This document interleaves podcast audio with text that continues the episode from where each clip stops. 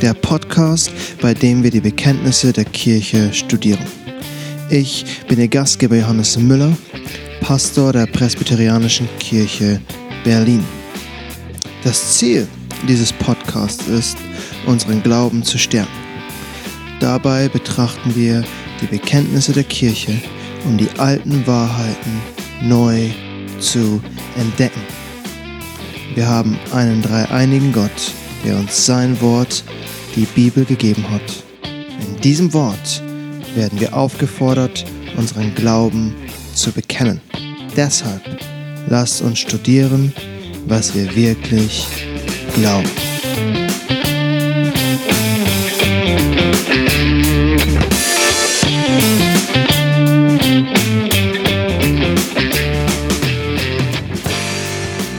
In 1. Petrus 3, Vers 15 heißt es, sondern heiligt vielmehr Gott, dem Herrn, in euren Herzen, seid aber alle Zeit bereit zur Verantwortung gegenüber jedermann, der Rechenschaft fordert über die Hoffnung, die in euch ist, und zwar mit Sanftmut und Ehrerbietung.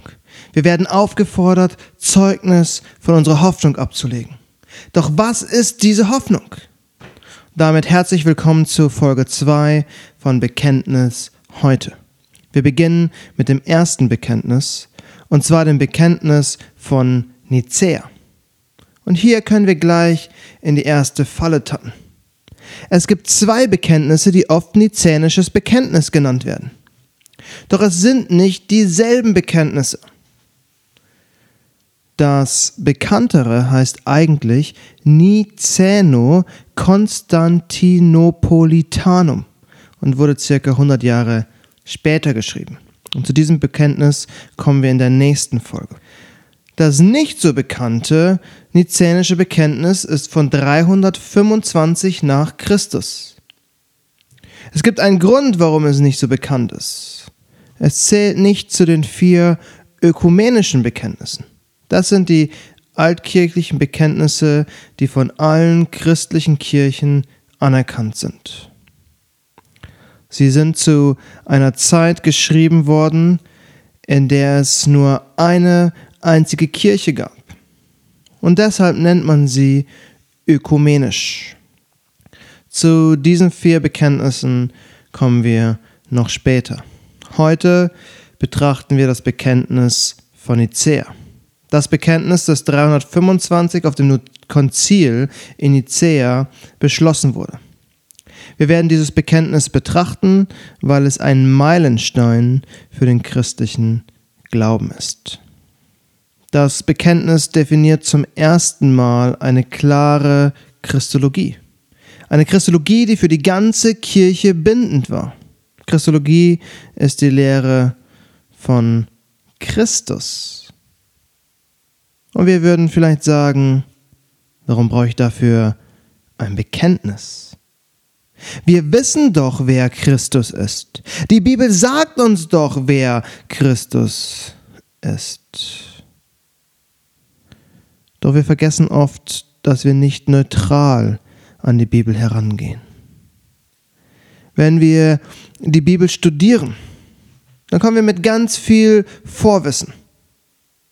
Manches davon ist richtig, manches ist falsch. Und während wir die Bibel lesen, sehen wir unsere Fehler. Das meiste von diesem Wissen ist von der Vergangenheit geprägt. Was wir über Christus wissen und wie wir Christus in der Bibel sehen, ist davon abhängig, was wir gelehrt bekommen. Von unseren Eltern, unseren Pastoren, vielleicht sogar unseren Freunden. Was wir heutzutage akzeptieren, war für mehrere Jahrhunderte nicht so klar. Wo wir denken, das ist doch unumstößlich, dort haben unsere Glaubensväter gekämpft. Ich versuche es mit einem anderen Beispiel zu erklären. Die meisten evangelischen Christen wissen, dass sie allein durch den Glauben an Christus gerettet sind. Wir nennen das auch Rechtfertigung aus Glauben allein. Das bedeutet, wenn wir an Christus glauben, dann spricht Gott uns gerecht. Unsere Sünden sind auf Christus gelegt, sind ihm angerechnet worden. Deshalb starb er am Kreuz, um sie zu sühnen. Christi Gerechtigkeit wird uns angerechnet. Das ist die Wahrheit, die wir alle glauben. Doch für diese Wahrheit haben die Reformatoren gekämpft, denn im 16. Jahrhundert haben das nicht alle geglaubt. Und in den ersten Jahrhunderten gab es unterschiedliche theologische Überlegungen, wer Christus ist. Und eine der schwierigsten Fragen war, ist Jesus Christus Gott? Und wieder, wir würden antworten, natürlich ist er Gott. Doch so einfach war die Sachlage nicht. Das Christentum ist aus dem Judentum heraus entstanden. Die erste Kirche in Jerusalem bestand am Anfang aus Juden, die in Christus geglaubt haben. Die erste Bibel hatte kein neues Testament. Man hat das Alte Testament gehabt und das, was die Apostel gelehrt haben. Der Kern der jüdischen Religion ist doch Monotheismus. Von Anfang an wird klar gesagt, dass es nur einen einzigen Gott gibt. Denkt nur an die zehn Gebote. Das erste Gebot lautet, du sollst keine anderen Götter neben mir haben. Wenn ihr wollt, könnt ihr das nachlesen, 2. Mose 20 oder 5. Mose 5. Gottes Volk wusste schon immer, es gibt nur einen wahren und lebendigen Gott. Immer wieder wurde das Volk ermahnt, wenn es andere Götter hatte, weil es nur einen einzigen Gott gibt. Und wenn Jesus Gott ist, was bedeutet das dann? Gibt es doch mehr als einen Gott? Also zwei Götter? Oder hat der eine Gott den Himmel verlassen, während er auf der Erde war? Dann bekennen wir sogar, dass Gott unsichtbar ist. In Johannes 4 sagt Jesus selbst, dass Gott Geist ist. Denkt noch einmal an die Wüstenwanderung. Das Volk wollte ein Bild von Gott haben. Sie haben sich ein goldenes Kalb gegossen. Und sie haben gesagt, das ist unser Gott, der uns aus Ägypten geführt hat. Damit haben sie gegen das zweite Gebot verstoßen.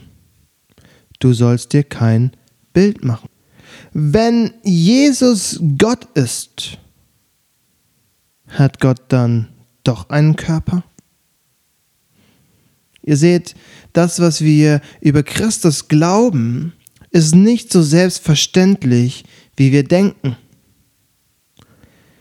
Und im vierten Jahrhundert hat das dazu geführt, dass große Streitigkeiten in der Kirche geführt wurden, weltweit in der Kirche, die existiert hat. Als Konstantin Kaiser des gesamten römischen Reiches wurde, hat die Kirche gestritten. Doch Konstantin hatte große Hoffnung, dass die Kirche etwas Gutes tut. Es herrschte ein großer moralischer Zerfall und der Kaiser hatte die Hoffnung, dass die Kirche ihm hilft. Es wird viel spekuliert, ob er Christ war oder nicht, wie weit er Christ war und wie weit nicht. Doch das, was wir auf jeden Fall wissen, die Einheit der Kirche war ihm wichtig. Deshalb hat er das Konzil einberufen. Man hatte sich gestritten. Die Frage, wer Christus war, hat verschiedene Parteien gebildet. Und das hat dazu geführt, dass die Kirche schwach war und dass sie nicht mehr eins war. Deshalb das Konzil von Nicea. Der Kaiser wollte, dass die Kirche wieder eine Einheit ist. Wenn die Frage um Christus die Kirche teilt, dann muss dieser Konflikt gelöst werden. Und mit genug Abstand, zeitlichem Abstand können wir eigentlich sagen, es wirkt ein wenig paradox, dass die Person, die die Kirche vereint, dafür sorgt, dass die Kirche sich streitet. nämlich Christus. Doch eigentlich ist es auch positiv. Christus ist so wichtig, dass es nicht egal ist, was wir über ihn denken oder sogar bekennen. Und deshalb haben sich unsere Vorväter darüber gestritten. Doch lasst uns endlich ins Bekenntnis einsteigen. Die Idee war, ein vollständiges Glaubensbekenntnis zu haben. Der erste Teil spricht über Gott den Vater. Da war man sich einig. Der dritte Teil ist relativ kurz, da geht es um den Heiligen Geist. Das war damals noch nicht so Thema, noch nicht so wichtig, das kommt in den späteren Bekenntnissen.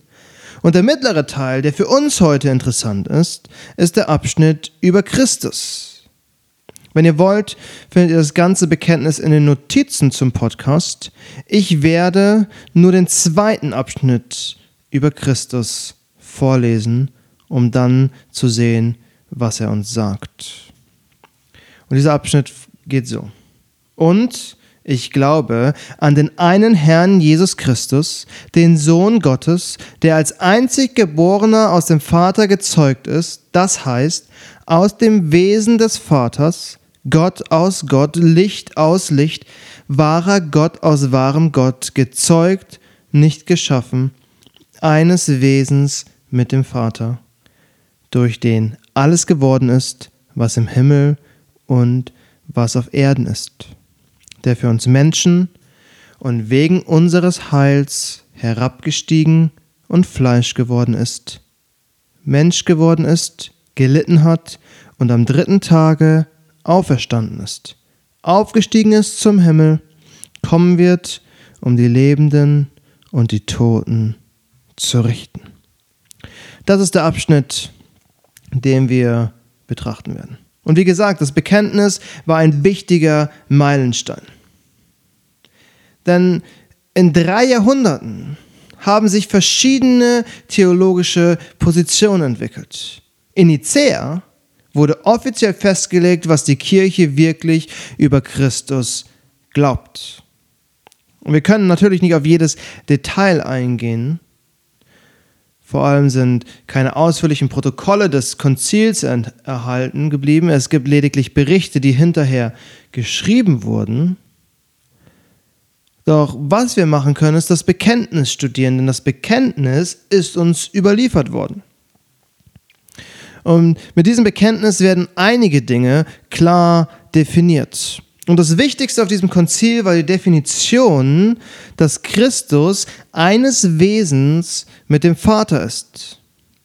Wir finden gleich am Abs Anfang dieses Abschnitts, der Sohn Gottes ist der einzig Geborene aus dem Vater gezeugt.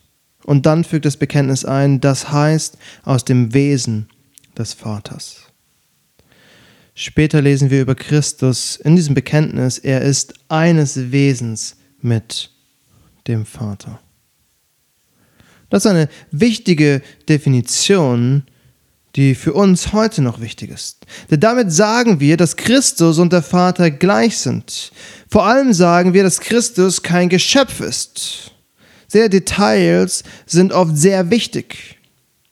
Und das Bekenntnis sagt ausdrücklich, Christus ist aus dem Vater gezeugt, nicht geschaffen. Christus ist nicht wie der erste Mensch eine weitere Schöpfung, er ist kein Geschöpf, er ist Gott. Und das ist eine wichtige Definition. Denn es ist eine wichtige Wahrheit. Diese Wahrheit ist in allen Bekenntnissen der Kirche aufgenommen. Wer leugnet, dass Christus Gott ist, der leugnet das Christentum. Das hat schon der Apostel Johannes geschrieben. Im Westminster Bekenntnis zum Beispiel finden wir das in Kapitel 2 Absatz 3.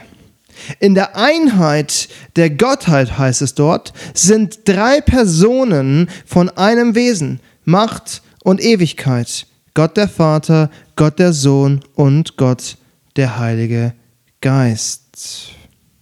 Drei Personen, Vater, Sohn und Geist. Und dann sagt das Bekenntnis über Christus, der Sohn ist in Ewigkeit vom Vater gezeugt. Diese große Herausforderung die wir darin finden, ist natürlich an einem Gott festzuhalten und gleichzeitig drei Personen zu bekennen. In 5. Mose 6 lesen wir das bekannte Bekenntnis Israels. Höre, Israel, der Herr ist unser Gott, der Herr allein. Und du sollst den Herrn, deinen Gott, lieben mit deinem ganzen Herzen und mit deiner ganzen Seele und mit deiner ganzen Kraft. Die Liebe zu Gott ist direkt an den einen Gott gebunden. Wir bekennen, dass es nur einen Gott gibt, der in aller Ewigkeit existiert hat und der in aller Ewigkeit sein wird. Doch wir bekennen auch, dass dieser Gott Vater, Sohn und Heiliger Geist ist. In Matthäus 28 beauftragt Jesus seine Kirche, Jünger zu machen. Und er sagt dort, so geht nun hin und macht zu Jüngern alle Völker und tauft sie auf den Namen des Vaters und des Sohnes und des Heiligen Geistes. Und lehrt sie alles halten, was ich euch befohlen habe. Wir sollen taufen in einem Namen. Und dieser Name lautet der Vater, der Sohn, der Heilige Geist. Ein Name Gottes. Es ist der Name Gottes im neuen Bund. In diesem einen Namen sind alle drei Personen enthalten. Gott ist ein Gott. Und mit Nicea hat die Kirche festgelegt, dass auch Christus Gott ist. Und wenn er Gott ist, dann kann er nur eines Wesens mit dem Vater sein. Das griechische Wort, das wir im Bekenntnis finden, im Originaltext, lautet homoousios. Und das bedeutet Wesens eins. Christus ist Wesens eins mit dem Vater. Damit ist er kein eigenständiger Gott. Er ist auch kein Gott zweiter Klasse. Er ist auch kein besonderes, hochwertiges Geschöpf. Er ist wie der Vater Gott. Hier eine kleine Randnotiz für die Historiker und Interessierten unter euch. Das Wort Homoousius soll von Konstantin selbst, also vom Kaiser, eingebracht worden sein. Es ist gut möglich, dass seine Berater ihm geholfen haben, die Bischöfe, die zu seiner Seite standen. Doch es ist interessant, dass gerade der Kaiser das entscheidende Wort vorbringt. Aber das ist eine Nebennotiz. Lasst uns zum Bekenntnis zurückkommen. Zweimal also sagt das Bekenntnis, dass Christus eines Wesens mit dem Vater ist. Er ist dem Vater gleich. Die Bischöfe, die auf diesem Konzil waren, haben sich bemüht, eine klare und biblische Definition aufzuschreiben. Und deshalb fügen sie auch ein, dass Christus Gott aus Gott, Licht aus Licht, wahrer Gott aus wahrem Gott ist. Und das bringt uns zum Anfang des Johannesevangeliums. Es ist vielleicht eines der bekanntesten Eröffnungskapitel der Bibel. Es ist vielleicht auch das Kapitel, das viele Fragen zurücklässt, weil es sehr philosophisch wirkt.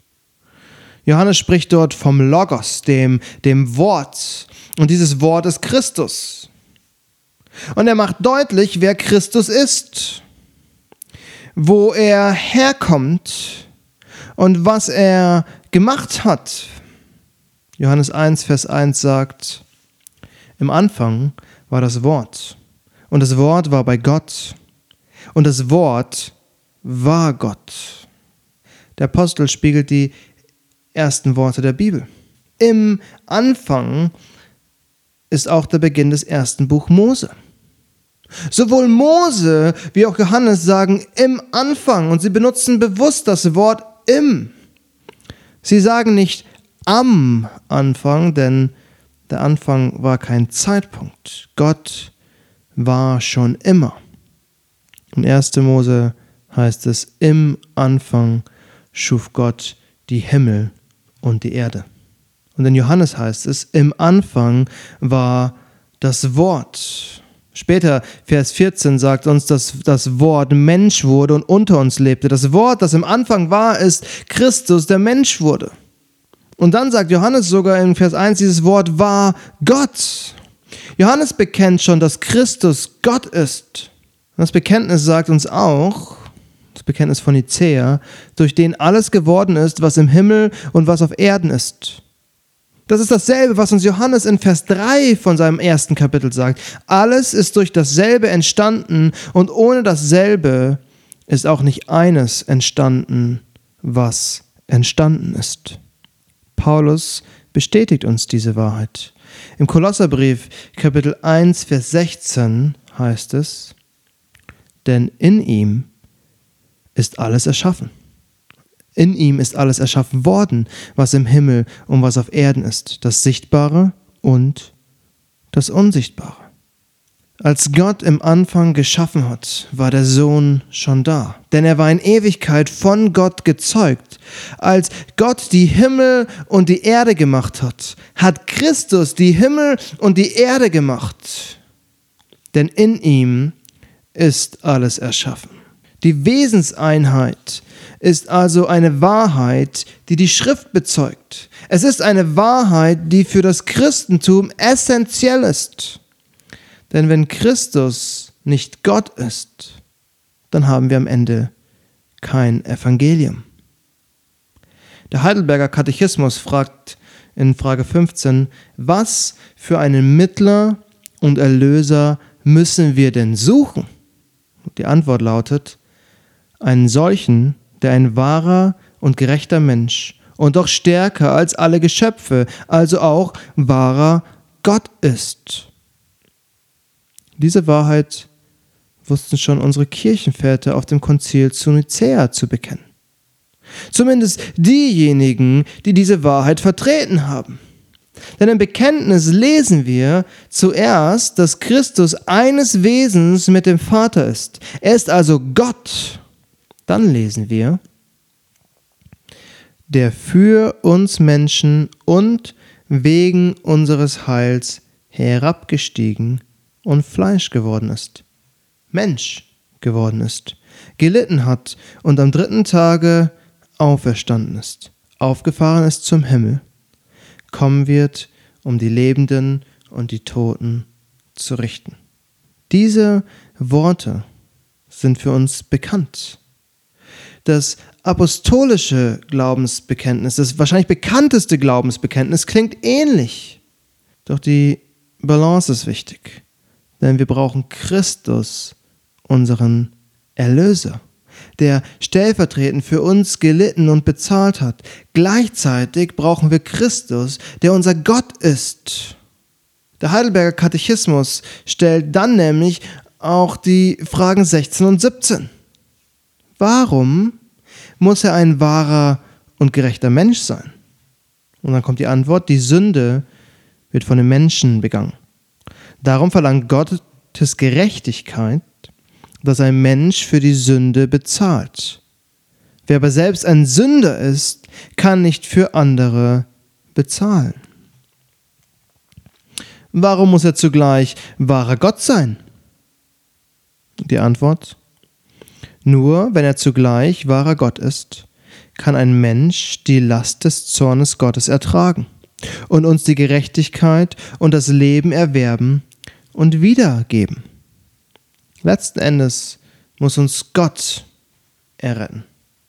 Er selbst muss uns erlösen. Was wir im Heidelberger Katechismus lesen, ist das, was die Kirche schon immer bekannt hat. Paulus gibt uns eine gute Zusammenfassung von dem, was Christus getan hat. In 1. Korinther 15, Vers 3 und 4 sagt er, denn ich, habe euch zuallererst das überliefert, was ich auch empfangen habe, nämlich dass Christus für unsere Sünden gestorben ist nach den Schriften und dass er begraben worden ist und dass er auferstanden ist am dritten Tag nach den Schriften. Christus ist für unsere Sünden gestorben.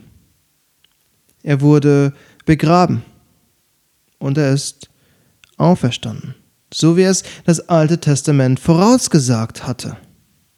Doch er hat es nicht einfach nur als Mensch getan, Er war der Gottmensch, eines Wesens mit dem Vater.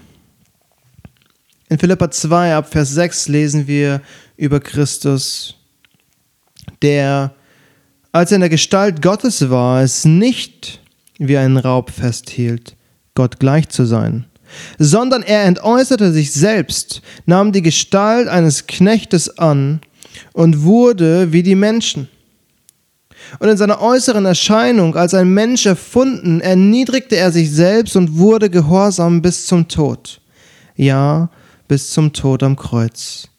Darum hat ihn Gott auch über alle Maßen erhöht und ihm einen Namen verliehen, der über allen Namen ist, damit in dem Namen Jesu sich alle Knie derer beugen, die im Himmel und auf Erden und unter der Erde sind, und alle Zungen bekennen, dass Jesus Christus der Herr ist, zur Ehre Gottes des Vaters. Christus war dem Vater gleich. Er war wie der Vater, weil er eines Wesens war. Doch das hat er nicht festgehalten, als wäre es eine kostbare Beute gewesen. Er hat die Herrlichkeit beim Vater freiwillig verlassen, um wie wir zu werden. Er hat sich erniedrigt, um dann wieder erhöht zu werden. In Johannes 17 sagt Jesus selbst, und nun verherrliche du mich, Vater, bei dir selbst mit der Herrlichkeit, die ich bei dir hatte, ehe die Welt war. Damit bestätigt unser Herr selbst, was wir die ganze Zeit besprochen haben. Er ist der ewige Gott, der die Herrlichkeit des Vaters besitzt. Er ist eines Wesens mit dem Vater. Damit wollen wir diese Folge beenden. Es gibt viel zu verdauen, doch ich hoffe, ihr konntet etwas lernen, etwas mitnehmen und ich hoffe, ihr freut euch mit mir schon auf die nächste Folge von Bekenntnis heute. Bekenntnis heute ist der Podcast, in dem wir versuchen, die Bekenntnisse der Kirche zu studieren. Und deswegen sage ich auf Wiederhören, bis zum nächsten Mal von Bekenntnis heute, alte Wahrheiten neu entdecken.